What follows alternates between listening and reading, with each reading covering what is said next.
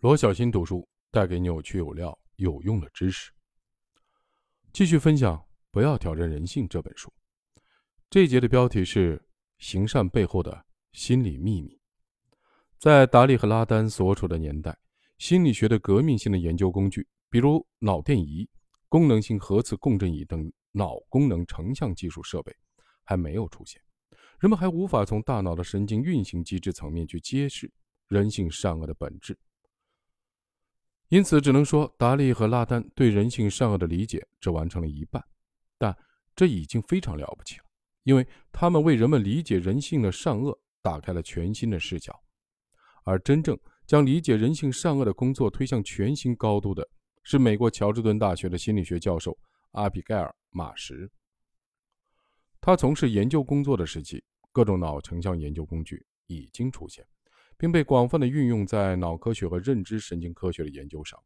马什正好赶上了这场大脑研究的革命，并成为用大脑分析方法来剖析人类善恶行为的先驱者。二零一八年，马什出版了著作《人性中的善与恶：恐惧如何影响我们的思想和行为》，将他多年来对人性善恶的探索总结成书，深刻地揭示了隐藏在善恶行为背后的。心理秘密。马什从事心理学研究可以说纯属偶然。他原本就读于著名的医学院，打算成为一名医生。要知道，在美国，医生不但工作稳定、待遇优厚，而且社会地位很高。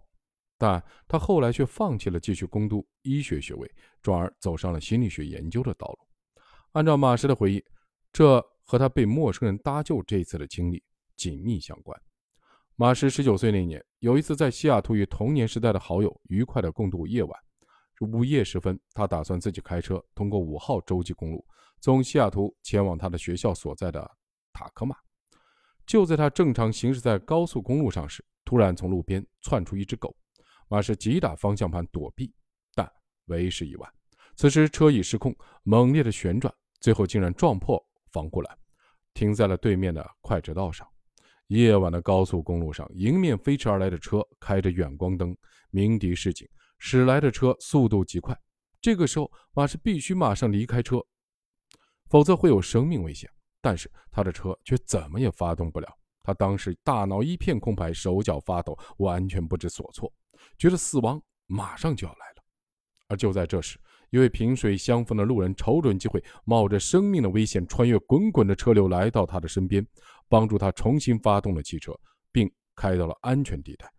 这位路人临走时只留下一句：“你自己当心。”然后就回到自己的车上，很快消失在夜幕中。这件事情彻底的改变了马氏的人生的轨迹。一个问题从他内心的深处逐渐的升起：为什么有人愿意牺牲自己去帮助他人呢？马氏准备用严谨的心理学和脑科学的实验方法找到答案。要清楚这个问题。他必须找到合适的实验对象，毫不利己、专门利人的人，在帮助他人时，是在不求回报的真心的付出，而且他们很有可能为此付出极大的代价，甚至有可能牺牲自己的生命。这种人非常难以甄别，但马什找到了一个绝佳的群体，那就是曾经向陌生人捐献活体器官的好心人。我们来设想这样一个场景：有一天。有人给你打来电话，说在千里之外某个人生命垂危，急需一个肾脏救命，而这个病人恰好和你配型一致，但这个人和你非亲非故，你完全不认识他。那么我想问的是，此时此刻你是会捐出你的肾去救这位陌生人，还是会挂断电话直接忽略呢？如果是自己的孩子需要肾，别说是肾了，就是自己的命都愿意给孩子，但换做陌生人。你还愿意承受巨大的风险，将器官捐给非亲非故的陌生患者，不收取任何的报酬，甚至不把自己的名字告诉患者吗？但这个世界确实有这样一类人，他们真的可以做到把自己的器官，比如肾脏，捐献给一位素未谋面的陌生人，而这些人成了马氏的绝佳的研究对象。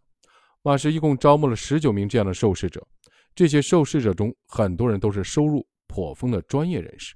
包括软件工程师、银行职员、医生，还有营销人员，但是他们都毫不犹豫地请了一两天的假，从美国各地飞到乔治敦参加实验，因为他们相信参与这次实验是一次有意义的善行。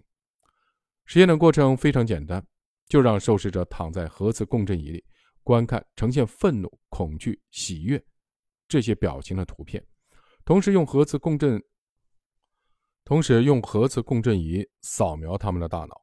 虽然实验耗时非常长，持续了近五个小时，但这些受试者当中没有一个人表现出任何的犹豫和动摇。与此同时，马氏还招募了一些普通人作为对照组。让他们也躺在核磁共振仪里观看同样的图片，并用核磁共振仪扫描他们的大脑。实验的结果让所有人大吃一惊。当这十九名受试者看见呈现恐惧表情的图片，比如含有双目圆睁、嘴角下撇、双唇紧张等信息的图片时，他们的杏仁核要比对照组大将近百分之八，而且功能更加活跃。也就是说，他们看到别人恐惧的样子时，自己也会感到恐惧，甚至会心跳加快。掌心出汗。由此可见，真正无私的英勇的行为，并不是因为无畏而做出的，相反，是因为恐惧才做出的。这个结论让马氏的团队大跌眼镜，这对传统观念的冲击太大了。为了确保研究的可靠性，马氏的团队又找了一批性格特别冷酷无情，并且极端自私，甚至有些反社会、暴力、冷血的人作为受试者。实验的过程还是一样。也是让受试者观看呈现各种表情的图片，同时用核磁共振仪扫描受试者的大脑。实验的结果再次证明之前的结论，因为这些冷血的受试者看到呈现恐惧表情的图片时，大脑里的杏仁核区域非常不敏感，有的受试者的杏仁核甚至一点反应也没有，而且这些受试者的杏仁核比正常人小百分之二十。在后续的访谈中，这些冷血的受试者根本描述不清楚自己对恐惧的体验。但对愤怒、厌恶、快乐、奔驰悲伤的描述却很清晰，甚至有人说自己不知道什么叫恐惧，因为从来没有怕过。